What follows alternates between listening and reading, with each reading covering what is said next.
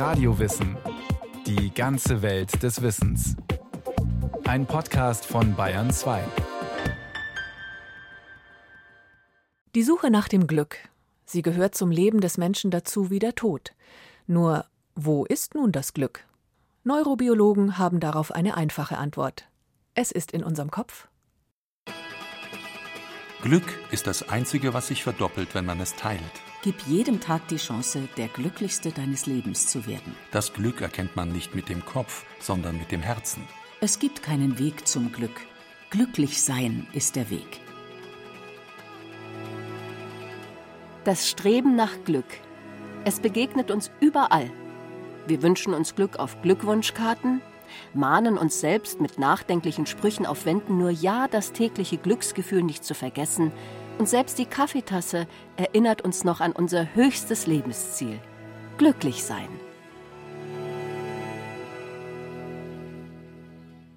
Wenn jedoch ein Naturwissenschaftler das Glück beschreibt, dann klingt es eher nüchtern. Glück ist in erster Linie eine subjektive Empfindung, die wir sicher nur vom Menschen kennen und von der die Neurobiologie davon ausgeht, dass sie so wie Verhalten, Emotionen und alle anderen ja, Zustände, zu denen wir fähig sind, eine neuronale Entsprechung hat, also ein Prozess im Gehirn, der sie quasi organisiert und vermittelt.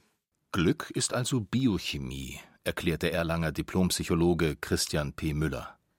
Als Professor für Suchtforschung an der Universität Erlangen-Nürnberg weiß er genau, was beim Glück in unserem Gehirn passiert. Beim drogenindizierten künstlichen Glück wie auch beim natürlichen. Zunächst einmal stecken hinter den unterschiedlichen Glücksempfindungen, zu denen der Mensch in der Lage ist, verschiedene Anpassungsprozesse im Gehirn, beschreibt Müller. Das Gehirn ist ja eine Anpassungsmaschine, die permanent unser Verhalten anpasst mit dem Ziel, möglichst viel Belohnung für uns zu erreichen oder eben unangenehme Zustände zu vermeiden wie Schmerz oder Leid. Und das Glück ist ein Signal oder die Arten des Glücks sind Signale dafür, dass diese Anpassung langfristig oder gerade im Moment sehr gut funktioniert. Dementsprechend hat Glück mit Lernen zu tun und unterscheidet sich vom Glücksgefühl bei glücklichen Fügungen wie etwa einem Sechser im Lotto.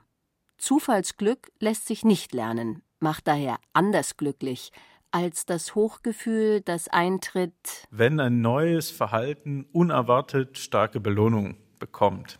Das ist das, worauf unser Gehirn abzielt in einer Art des Glücks, nämlich das, was Euphorie oder ein Rush oder ein, ein Hochgefühl vermittelt, wenn nämlich ein Verhalten, was man schon etabliert hat oder ein ganz neues, was man neu entwickelt, plötzlich eine unerwartet hohe Belohnung, die man natürlich als sehr angenehm erlebt, zeitigt. Und für das Gehirn ist das das Signal, jawohl, dieses Verhalten sollte man unbedingt nochmal oder vermehrt zeigen. Mit anderen Worten, das Glücksgefühl belohnt uns für ein richtiges Verhalten. Wobei richtig vieles sein kann.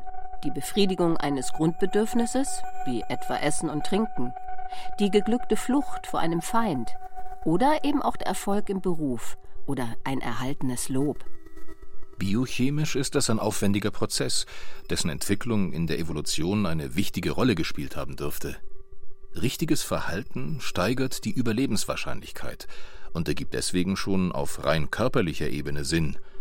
Und auch emotional motiviert eine Belohnung. All das passiert in unserem Kopf, also tief im Gehirn. Wir befinden uns, wenn wir das Glückszentrum nun ja so gut wie möglich lokalisieren wollen, im Nucleus accumbens. Eine Hirnstruktur tief im Hirn drin und die wichtigsten Signale, die da reinkommen für das Glücksempfinden und das Lernen, das Wichtigste sind die sogenannten monoaminergen Transmitter. Das ist eine Gruppe von Botenstoffen, dazu gehört das Dopamin, das Serotonin, was man ja hinlänglich als Glückshormon bezeichnet, und auch das Noradrenalin. Und im Zusammenspiel weil jeder den anderen immer so ein bisschen ersetzen kann, sorgen die für den adaptiven Anteil des Glücks, also das Lernen während des Glücks. Für das subjektive Empfinden sind dagegen die endogenen Opiate verantwortlich. Endorphin und Enkephalin zum Beispiel. Auch diese Botenstoffe werden im Nucleus accumbens ausgeschüttet. Beides kann auch zeitgleich passieren, kann aber auch ganz unabhängig voneinander getriggert werden. Also ich kann etwas lernen, ohne glücklich zu sein. Ich kann aber auch glücklich sein, ohne etwas zu lernen. Eben wie beim Sechser im Lotto und anderem Zufallsglück. Wenn es in einer Situation nichts zu lernen gibt, dann lernt das Gehirn auch nichts, sagt der Diplompsychologe. Auch wenn sich das Glücksgefühl natürlich einstellt. Das Belohnungsglück dagegen muss nicht immer sofort eintreten. Nach dem Motto Vorfreude ist die schönste Freude kann der Mensch sein Glück quasi aufschieben und auf eine vorstellbare Belohnung hinarbeiten, vielleicht sogar etwas Unangenehmes in Kauf nehmen, weil der Erfolg, also die Belohnung, das Glück, danach umso größer sein wird. Ein Verhalten, das das Gehirn jedoch einmal als Glücksfaktor abgespeichert hat, wiederholen wir gerne. Mal ein Beispiel, ich bin Rockstar und weiß, mein Nummer eins Hit macht ganz viele Leute glücklich, dann singe ich den jedes Mal und weiß, jawohl, die Massen feiern darauf ab. Das kann ich lernen und dafür ist das Gehirn auch da. Der Rockstar wird vom Applaus belohnt und ist glücklich. Also spielt er den Song immer wieder gerne, weil das Gehirn dieses Verhalten fördert. Auf dem gleichen Weg kann das Gehirn falsches Verhalten aber auch bestrafen.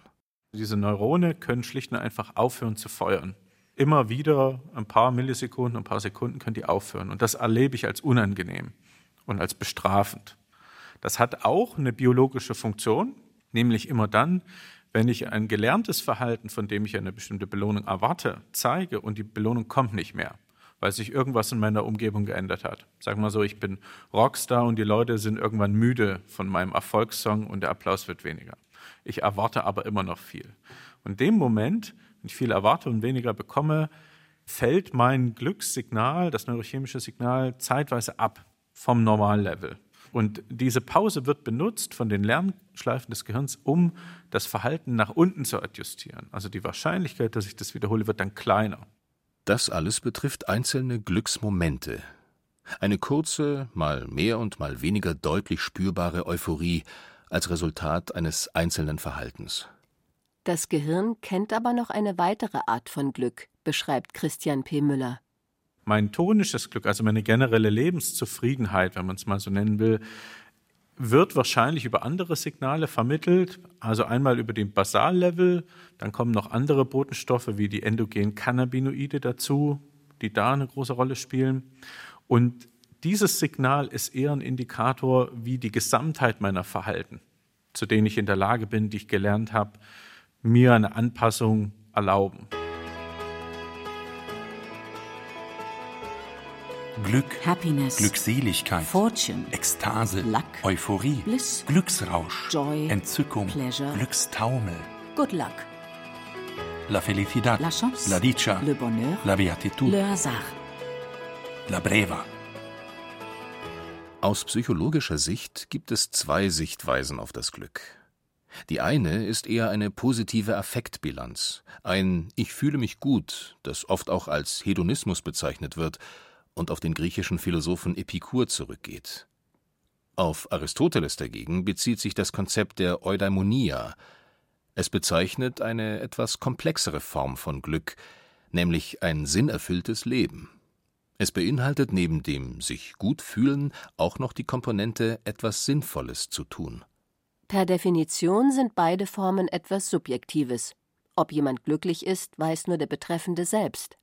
Gleichzeitig ist dieses individuelle Glück aber ein Grundpfeiler unseres Zusammenlebens, erklärt die Bamberger Persönlichkeitspsychologin Astrid Schütz. Wenn wir uns gut fühlen, dann gehen wir Dinge an. Wir gehen neue Herausforderungen an, wir gehen auf Menschen zu. Also das heißt, es ist ein wichtiger Motivator dafür, dass wir etwas tun. Und der andere Aspekt des sinnerfüllenden Lebens, das hat ja viel mit Prosozialem zu tun. Und wenn wir als Menschen in der Gemeinschaft leben und haben quasi dieses Bedürfnis, etwas Sinnvolles zu tun und auch etwas für andere zu tun, dann ist das natürlich ein ganz wichtiger Bindestoff für die Gemeinschaft. Glück hat also eine große soziale Komponente, aber auch eine genetische. Studien haben gezeigt, dass besonders glückliche Menschen häufig über eine bestimmte Genvariante verfügen, sozusagen ein Glücksgen. Da haben wir sozusagen Glück gehabt, wenn wir die mitbekommen haben, aber die macht nur ungefähr 50 Prozent aus. Das heißt auch, man kann noch etwas machen.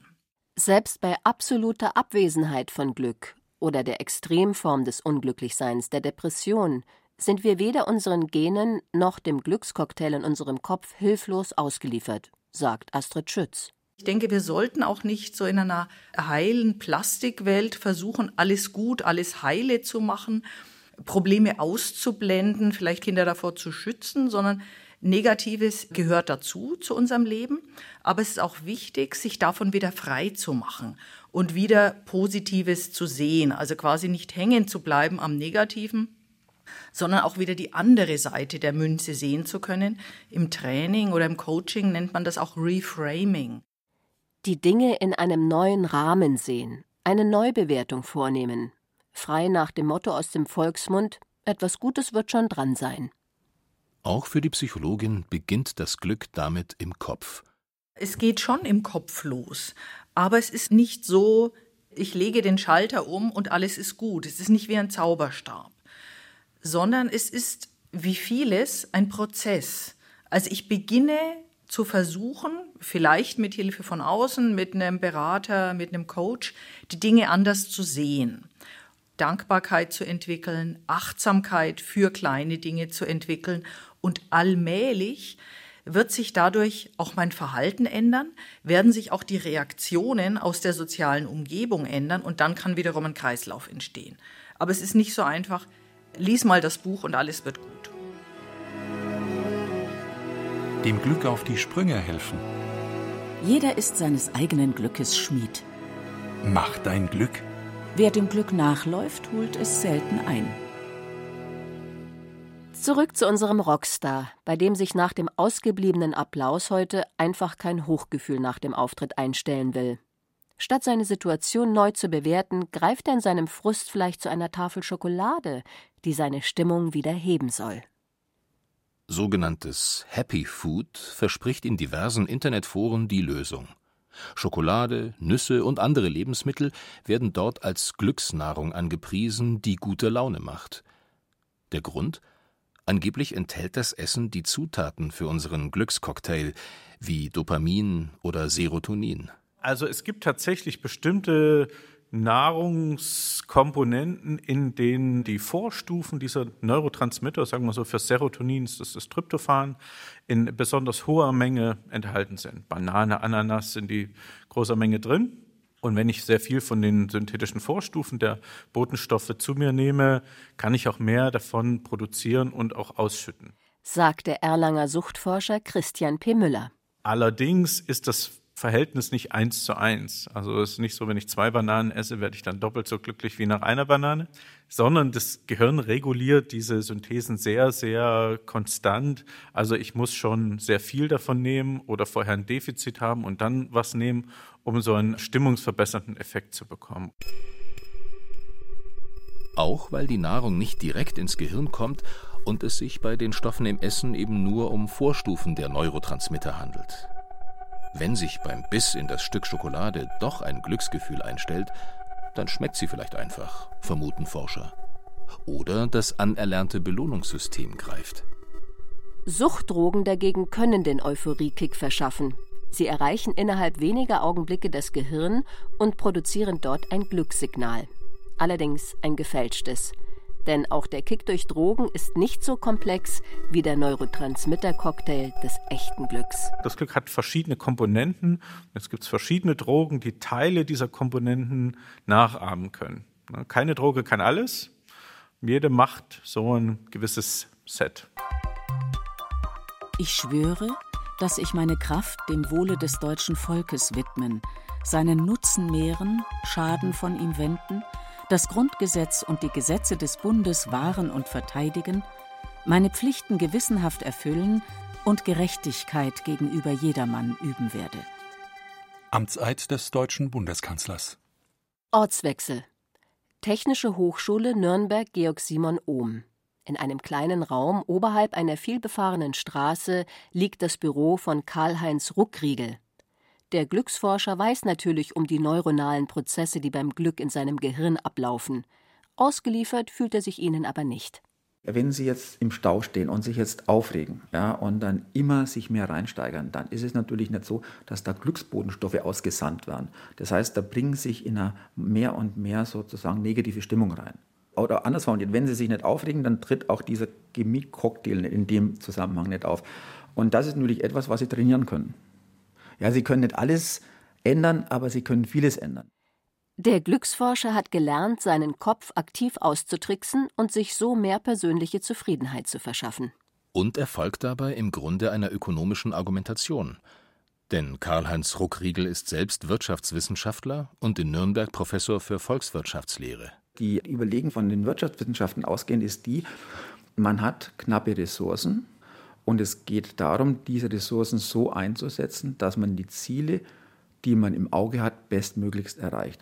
Und letztlich ist es so, dass die Ziele, die wir verfolgen, wenn man es mal so grundsätzlich zusammenfasst, darin bestehen, dass wir eigentlich so ein gelingendes, zufriedenes, glückliches Leben anstreben. Und die knappen sind letztendlich unsere Zeit. Das Materielle, an das man beim Stichwort Wirtschaftswissenschaften zunächst denken mag, ist dabei nur Mittel zum Zweck, nicht der Zweck an sich, betont Ruckriegel. Denn wer zu viel Zeit investieren muss, um Geld für materielles Glück zu verdienen, der hat zuletzt vielleicht keine Zeit mehr für andere Glücksfaktoren wie soziale Beziehungen, Gesundheit oder persönliches Engagement. Die richtigen Ziele für sich zu formulieren, das macht für Ruckriegel einen Großteil des Glücks aus. Und diese Ziele lassen sich anpassen, belegt er mit einem drastischen Beispiel.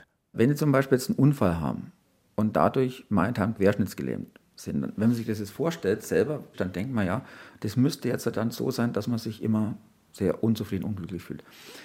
Wenn man das hat, das sind so die Erkenntnisse, die man auch aus den entsprechenden Untersuchungen etc. kriegt. Wenn man das hat, dann ist es so, dass man halt nach einer gewissen Zeit sich anpasst. Welches sind jetzt die Ziele, die ich mir jetzt setze? Und dann ändern sich die Ziele und dann ändert sich natürlich auch die Bewertung der Zufriedenheit. Und genauso wie im Leben vor dem Unfall kommt es darauf an, dass sie eben mit anderen gut auskommen und dass sie etwas machen, wo sie sagen, ja, das ist etwas, wo ich mich engagiere, wo ich die Befriedigung rausziehe. Das sind die Anpassungsprozesse, das beginnt im Kopf. Zusätzlich zu dieser persönlichen Haltung ist für Ruckriegel jedoch auch die Politik gefragt, um das Glücksniveau einer Nation hochzuhalten. Im Grunde sogar dazu verpflichtet, so der Forscher. Denn auch wenn in Deutschland das Recht auf Glück nicht wörtlich in der Verfassung steht, liest es der Wirtschaftswissenschaftler doch auch aus dem deutschen Amtseid. Ich schwöre, dass ich meine Kraft dem Wohle des deutschen Volkes widmen, seinen Nutzen mehren, Schaden von ihm wenden, das Grundgesetz und, und im Amtseid steht drin, dass die Regierungsmitglieder sich verpflichten, das ihre dazu zu tun, dass der Nutzen, und Nutzen ist ein Begriff, ein ökonomischer Begriff für subjektives Wohlbefinden, in der Gesellschaft befördert wird. Also insofern haben wir natürlich implizit schon diese Verpflichtung drin. Nicht nur der eigene Kopf, sondern auch die Köpfe der Gesellschaft tragen also ihren Teil zum Glück bei, argumentiert Ruckriegel und führt als Beleg die skandinavischen Länder an, die in Vergleichsstudien stets als besonders glücklich abschneiden. Denn die untersten 20 Prozent der Einkommensbezieher sind nicht so weit entfernt von den obersten 20 Prozent. Und ganz, ganz wichtig, die Gesellschaft ist durchlässig. Es wird immer wieder hervorgehoben, dass der Staat hier sehr gute Dienstleistungen im Bereich Bildung, im Bereich Kinder, Kindertagesstätten und, und, und anbietet, sodass letztlich dann auch diese Durchlässigkeit dadurch erst ermöglicht wird. Was wiederum volkswirtschaftliche Folgen haben könnte. Menschen, die glücklicher sind, sind auch gesünder, zeigen Studien. Und mit dem Glück steigt auch die Lebenserwartung. Unglück wird zu Glück, indem man es bejaht. Dein eigenes Unglück ist dir nützlicher als eines anderen Triumph. Glück macht Freunde, Unglück prüft sie. Frei von Unglück ist niemand. Zurück zum Gehirn, dort wo die Biochemie all unsere Erlebnisse und Lebensumstände in neuronale Entsprechungen übersetzt und in jedem einzelnen Augenblick unserer Existenz an unserem persönlichen Glückscocktail gemixt wird. Das Rezept dafür hat die Natur im Laufe der Evolution fein ausgeklügelt und ein Stück weit haben wir es inzwischen entschlüsselt. Bei krankhafter Dysregulation der Glücksprozesse, also etwa bei Depressionen, kann die Medizin inzwischen eingreifen. Antidepressiva bringen die Neurotransmitter dann wieder ins Gleichgewicht und sorgen für ein ausgeglichenes Glücksniveau. Gesunde Menschen sollten von solchen Mitteln aber tunlichst die Finger lassen. Auch wenn sich Antidepressiva wie Prozac insbesondere in den USA als angebliche Glückspillen reger Konjunktur erfreuen und von Marketingstrategen auch entsprechend angepriesen wurden. Die bringen das Gehirn immer durcheinander in eine gewisse Richtung und sind genau wie starke Suchtdrogen, Kokain, Amphetamin sicherlich nicht gesund. Ja, das kann man ganz klipp und klar sagen. Und die Empfehlung der vor allem amerikanischen Pharmaindustrie, dass auch gesunde Menschen, wenn sie mal eine milde Stimmungsschwankung haben, sich gleich solche relativ starken Keulen einwerfen sollten, ist sicherlich sehr kommerziell getrieben und nicht unbedingt der Idee oder dem Wunsch geschuldet, das Glück der Menschheit zu verbessern.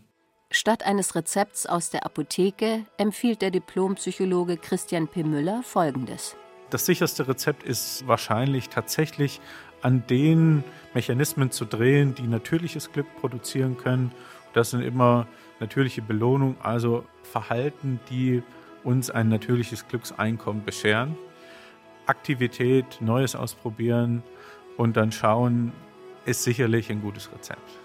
Die Auseinandersetzung mit den Glücksbotenstoffen in unserem Gehirn zeigt eines. Dauerglück kann es nicht geben, weil es dann auch kein Glück mehr wäre. Wir hätten schlichtweg keinen Ansporn mehr, irgendetwas zu tun. Wir würden Sachen tun, die überhaupt nicht mehr gut für uns sind, keine wirkliche Belohnung für uns bringen, wären einfach nur stoned in der Ecke des Raumes, ohne tatsächlich im evolutionären Sinne einen adaptiven Organismus zu haben. Die Natur würde dem wohl Rechnung tragen. Und der glückliche Mensch würde wahrscheinlich von der Bildfläche der Welt verschwinden.